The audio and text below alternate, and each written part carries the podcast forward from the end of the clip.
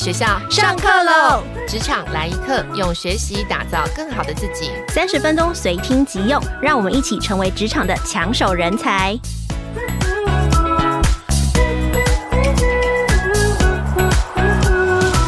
听众朋友，大家好，我是经理人月刊的资深主编邵贝轩，我是贝萱，欢迎大家来到今天的这个职场来一课的单元。那今天这个单元呢，照例又要跟大家介绍我们新商业学校跟经理人月刊合开的这个非常大家值得学习的好课。那今天要跟大家推荐的课呢，我先说。我先看到这个呃课程的讲者，我不用看什么内容，我就会想要掏钱买了。我先来介绍，感谢，感谢。我先来 介绍今天的讲者好了。今天呢，来跟我们对谈的讲者呢是《经理人月刊》的副总编辑张玉琪，我都叫她 Amy。我们先请 Amy 来跟听众朋友打个招呼。嗨，大家好，我是玉琪 Amy。OK，好，为什么今天会请副总编来跟我们聊天呢？副总编其实哦，这次是处女秀吗？线上课，线上课处女秀，他跟我们新商业学校呢，呃，一起第一次呃合开了一堂课，叫做《一流工作者的商业思考框架》。那现在已经正式开卖了。那呃，这次如果你有幸听到我们本集节目呢，在十一月二十七号、二十七号之前的购课呢，就是点击我们呃本集节目下方的这个资讯栏的购课链接，你都有机会拿到优于五折的这个优惠。那这堂课有什么呢？呃，这堂课的主题是讲思考框架，所以里面有十个介绍了。呃，十个非常重要，你工作者绝对不能错过的商业思考框架。我先快速的看能不能用念 rap 的方式把这十个思考框架念完哦。好，开始就是用系统有四系统思考、决策树、金字塔法跟假说思考。Per RC PDCA 曼陀罗 KJ 法加脑力激荡以及六顶思考帽，那它主要应用的情境呢是三大大家在工作场所常常会适用的情境，比方说向上管理、专案管理以及会议管理。这十个商业思考框架是经理人月刊跟这个新商业学校严选的十个商业思考框架。那呃，我不要再多说了，我今天就请 Amy 来直接跟我们。讲解这他这个开的这个线上课，这十个思考框架到底是什么？首先，第一题我想要问这个 Amy，就是说。呃，这次开的课是十个商业思考框架。我记得我们杂志做这个思考框架课已经不止一次，其实做过两三次了。对，常常介绍就是关于任何的这种很多不同，不仅是商业思考，各种不同的商业思考。那为什么是这十个？就在众多这个里面，这十个有什么特别吗？或者是说这十个怎么选的？这个思考框架之海，我我觉得备选第一题就非常困难啊。我们因为真的有太多。就是把杯嘛？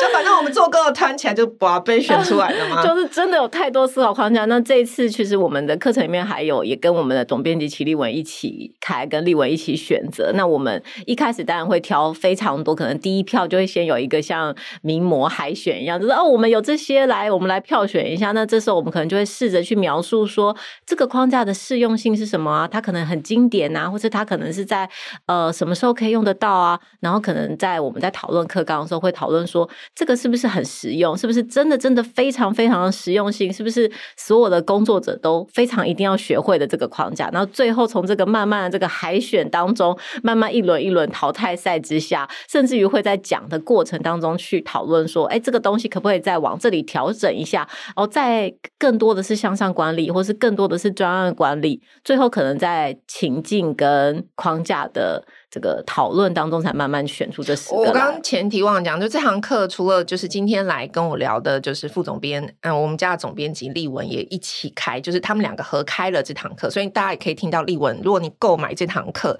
也可以听到立文的声音。好，刚刚这个海选就是先经过一票海选。那我我除我我除了就是这个十个之外，我还是想说，就是是不是这十个？就是如果说我工作者都用了这十个。那其他的都不好用吗？或者说，我如果就是工作的只用这十个，这个会限制我吗？就我我今天学了这个，会限制我以后工作的思考模式吗？我我觉得一定不是限制，而是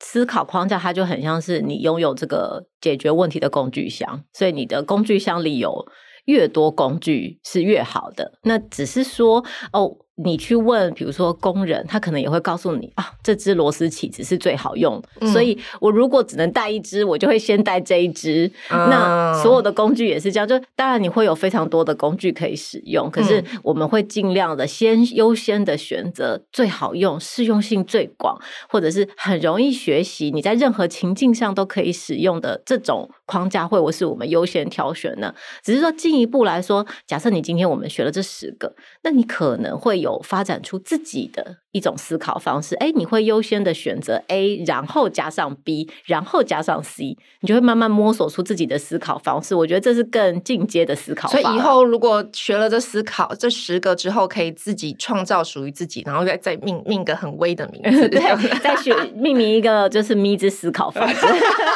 听起来就很厉害。好，那呃，另外一个我也想问，就是大家都好像对于思考这件事情有很有兴趣，那嗯，到底有思考框架做事情的人跟没有思考框架做事情的人，你觉得那个最大的差别在哪里？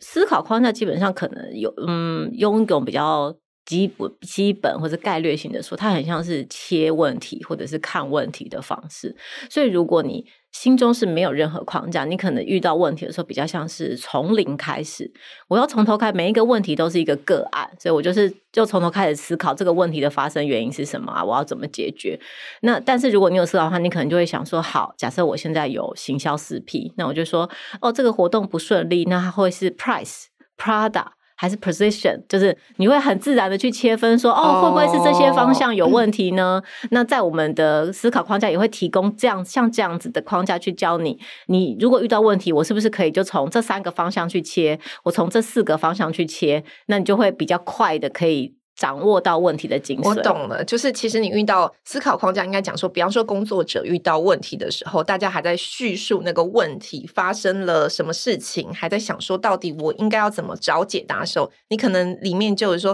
哦，我觉得可能可以从 A、B、C、D 这四个方向，让别人看见，哇，这个人好厉害，好有逻辑，感觉思考速度会加快，因为你很快就可以切分说，哎，我们也许可以从这三个方向来讨论，可以从这四个方向来讨论。哦。哦，OK，了解。好，这一题呢是我们的团队叮嘱我特别要问的。接下来我要问的问题就是，我虽然不想要透露，就是对面跟我聊天的这个年纪啊，但毕竟他也在我们经理人就是待了挺久的，所以从叉叉年加入经理人之后，就是采访过这么优秀的杰出经理人跟 MVP，好一流专业的经理人。就是我们刚刚讲说，思考框架其实可以加速一位工作者在呃面对问题、解决问题的时候做事情更有效率。就是就您采访过的这么多的专业经理人，他们在面对嗯、工作上的共通性，就是以比方说他们如何培养自己就是厉害解厉害的解决问题的方法，也是有这样可以看得出来，他们也是有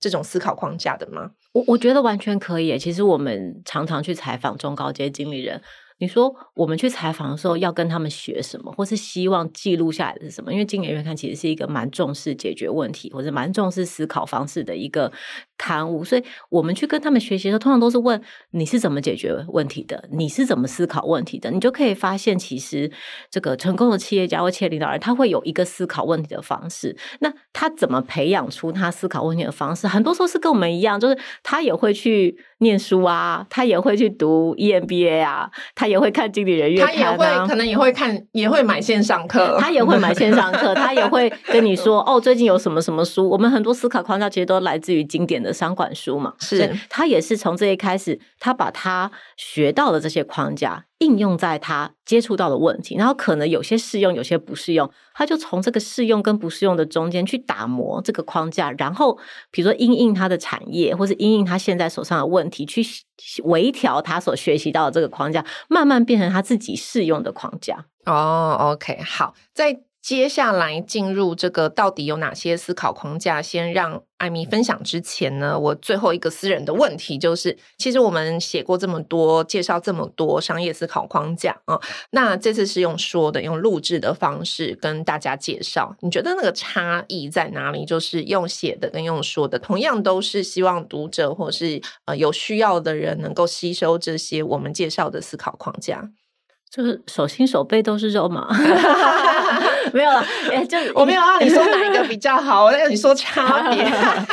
准备上有什么差别？准备上呃，在纸本杂志专题上，我们通常都会有呃，比如说一次的专题，我们就会希望介绍，比如说二十个、三十个，然后会按照这个类别去排序。里面的内容也因为有这个篇幅的关系，所以通常它的组成比较像是这个框架的定义，如何使用，然后我们会给你一个例子，教你，哎，就是大概是这样用，示范给你看，这样子使用。那在线上课，它是更着重于比较像是讲解或授课的，所以我们会尽可能的用各种不同的方式跟你说，它这个例子呢，可以这样用，也可以那样用，也可以这样用。我我我现在可以举一个例子，比如说曼陀罗的九宫格，好了，这个我现在很简快的。定义一下，你可以，大家可以想象心中有一个九宫格。那这九宫格的填写方式，就是我们这个思考框架。思考框架就是一个九宫格。那我想要告告诉你如何填写这个九宫格。那我可能会跟你说，哦，九宫格可以用来做目标设定。嗯、目标设定，我们可以这样子的方式，中间写上你的大目标，嗯、四周写上你的小目标。嗯、但是呢，九宫格也可以做创意发想。OK，所以这个是在线上课的时候你会讲的，纸本就不会写吗？杂志就不会写吗？纸本就是因为有这个线。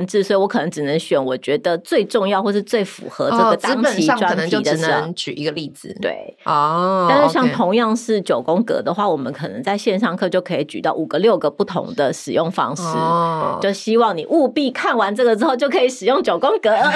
所以就杂志上就是会比较。广泛的介绍任何你可能会想知道的呃思考方式或者解决问题的方式，但这个十个真的是经理人严选、精选再精选，而且每一个在讲解思考框架的时候，都会举很多你可能工作上会蛮实实在在会用到的情境。哦，OK，好，了解。好，那。录线上课累吗？超超级累，哎、欸，不行，好像不能这样说。但是我觉得应该是说，录线上课你会真的可以感受到，哦，你需要很明确的讲解出。每一个东西之间的关系，你会把这个课程的概要去很深入的理解，想说，哎，这个东西每一个，因为是要用自己的方式说出来嘛，然后而且它是就是比较像是演讲的形形态嘛，你会很熟悉这些框架，然后去思考在使用上可能会有什么困难，那你预先替这个学员们解决它。嗯，所以它是应该是感觉就更口语化，更口语化，好懂。好，接下来我们马上进入就是这十个。呃，思考情境跟这个十个十个这个呃思考框架，好，这三堂这堂课呢，这堂课分成三大应用情境：向上管理、专案管理跟会议管理。好，首先我们来先讲向上管理，向上管理非常的难诶，嗯、就是我想要请艾米来跟我们分享，就是哪些概念你觉得是很重要？那你这次在向上管理里面跟大家介绍了什么方法呢？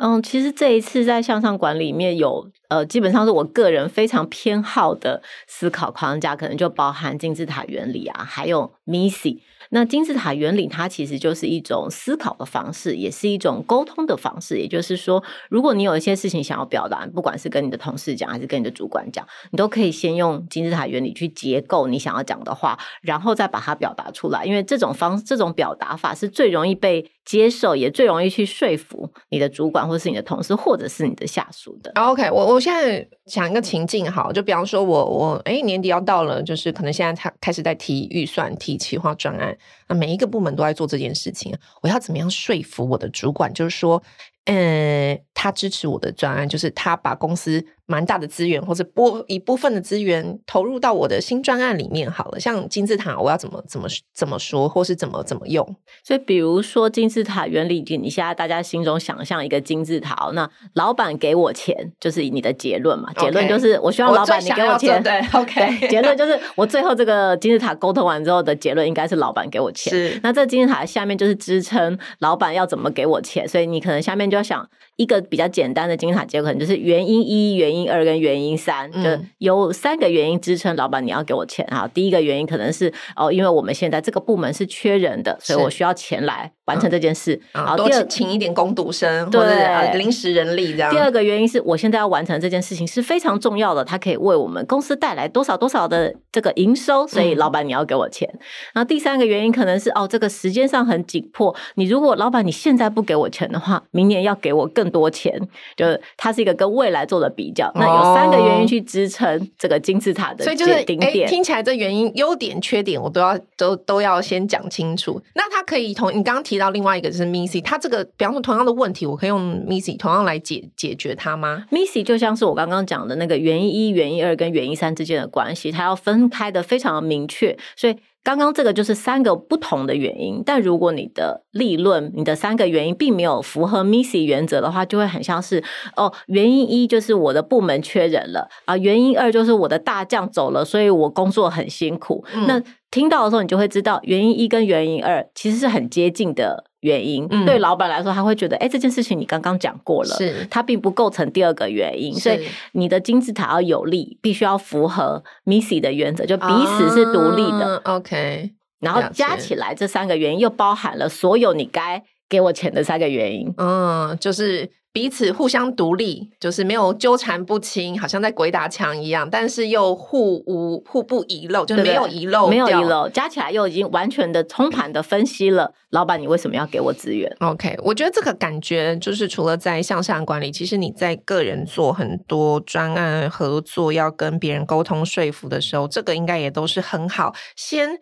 捋清你自己问题跟沟通顺序的一种方式。嗯，了解。那这个是其中向上管理可能会分享的。接下来是专案管理。我相信我们的听众朋友很多时候都会。遇到专案管理，专案管理就是很多跨部门的合作机会。那这些跨部门也许不是很大的专案，可能只是很小的这个合作的合作的这个小的这个案子。但是跨部门合作很多困扰就是，诶，这个责任归属的问题啦，或者是说，呃，时程上 schedule 我要怎么定啦，沟通的方式啊。那在专案管理这次的这个商业思考框架里面，跟大家分享的这个解决方法、问题思考方法有哪些？哦，可能包含了这个 PERT P E R T，它是一个时程控管的方法啊，还有这个 R C，就是阿喜法则，这个可能有做这个执行过专案的这个听众朋友们可能都还蛮清楚的。第三个就是 P D C A，它是一种持续改善的方式。OK，好，那我觉呃，我我先讲一个专案管理上可能会遇到，就是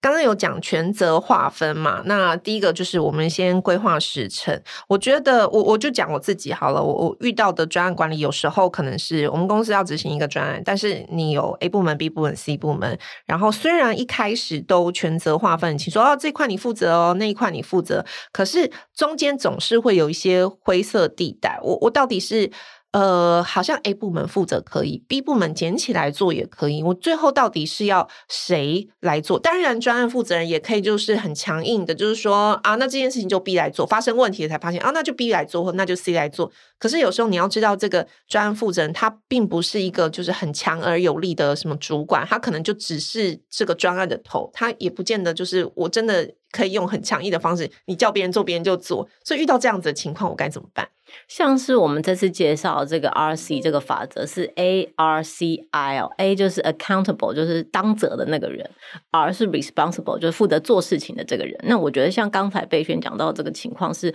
非常容易发生的，因为你要执行跨部门专案，会有很多新增的工作，这些新增的工作。如果一开始并没有确定是谁要做，或者是在执行专案的过程当中慢慢去产生出来的新工作，一开始并没有决定，哎，也不知道有这些工作啊，就一定很容易发生这样的状况。那 RC 一开始是希望你去决定，哦，最终为成果负责的人是谁，accountable 的人是谁，还有负责做事情的人，responsible 这些人是谁。可是他更重要的精髓是，这个当责者他需要去推动负责的人。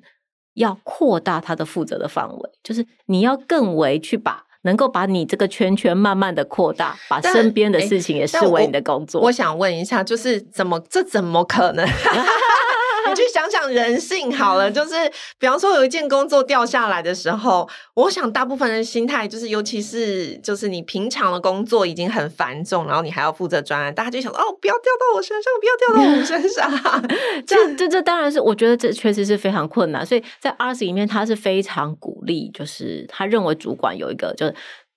A 的这个人，他的有一个工作就是推动。当责的概念，嗯，就推动所有负责的人要把自己的球顾好，嗯，也要去监督彼此有没有中间有没有掉下来的球。那最后最后还是由 A 来负责的，所以确实是有可能发生 A 最后要去把有一些灰色地带就捡起来，或者是他得去区分，把这些灰色的地方慢慢慢慢的消灭，移去所有有负责做这些事情的人的圈圈里面。哦，OK，好，了解。那另外一个就是，我其实也想稍微问一下，PDC 我们常听过吗？那 PDC 在这个专案管理里面，就是它扮演了什么样角色？有哪些比较特别适合的情境，还是它就是一个通用的情境，到处都可以用？PDCA 它是一个算是四个步骤嘛，就是 P 是 Plan，然后 D 是 Do 就做，然后 C 是 Check 就检查，A 是 Act 就是行动，就是你检查完之后发生有什么不对的地方再行动。那它其实是比较适合，就是如果你这件事情这个专案是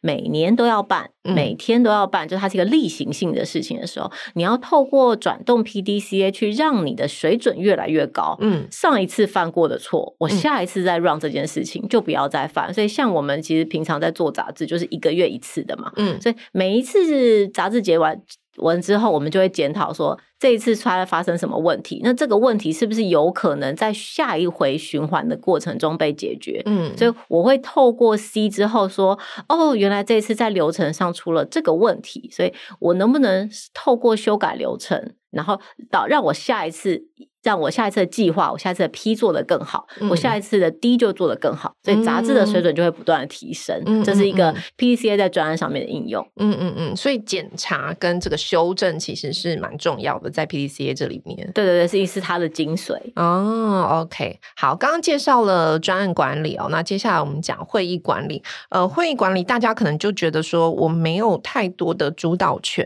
就是主管说开会就开会。虽然我觉得，我相信大部分的人对开会这件事都蛮厌恶的，大概可能只有老板喜欢开会，没有没有，老板也不喜欢开会，但常常老板都是那个召开会议的那个人，不得不召开。对，OK。那我想在会议，我想说这个会议管理，大家会觉得无关痛痒，是因为我我就是一个被迫参加会议的人，我能管理什么？我什么都不能管理，我就进去开会就好了。但我自己会觉得就，其实很多时候，呃，有一些方法是可以加快会议的进程，因为大家可能。最困扰的就是，呃，上次讲的事情，这次又没有做，在追踪同样的事情，会议的，或者是说会议的时间无限的延长，或者是说我们在提案会议，就是在做提案会议的时候，很多时候就是大家东丢一个 idea，吸丢一个 idea，然后。嗯、接下来大家投票表决的时候，可能就会要么就是呈现一个大家都没有什么意见，要么就是多数人就是投主管赞投了某一个的赞成票，那个就通过了。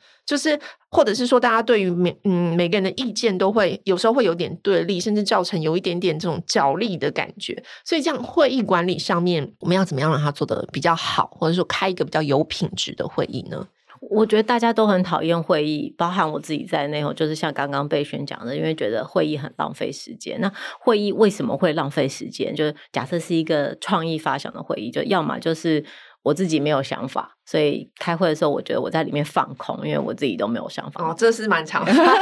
大家说哦，好了，brainstorming，OK，来，就大家现场、就是、大家就就静默。第二种就是我在里面就是发一发，但是其他人都没有想法，所以我想本来想要就是 brainstorming 一下，但是其他人也都没有想法。这种时候就是很容易这个觉得哎，开会无效，或者是像刚刚蓓宣讲的哦，我在中间是一个。对立的状况，就是僵持不下的状况，这些都是。那我我最近其实有尝试使用这个六顶思考帽的方式来开会，我觉得它真的有一些好处，就是在这边可以推荐给这个。